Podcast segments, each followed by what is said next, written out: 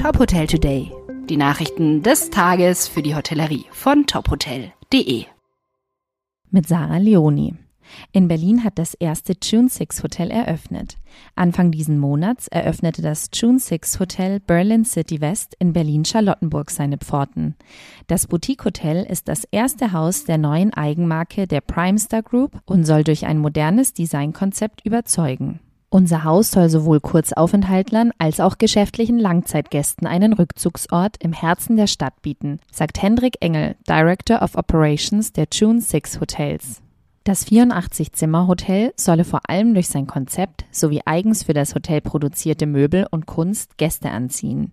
Für das kulinarische Wohl der Gäste sorgt die June Wine Bar mit Sommerterrasse. Auf der monatlich wechselnden Menükarte finden sich saisonale Gerichte, Cocktails und eine internationale Weinauswahl. TripAdvisor wird in 18 europäischen Ländern ausschließlich offizielle Sternebewertungen anzeigen. Diese müssen von den Hotel Stars Union klassifiziert und geprüft sein.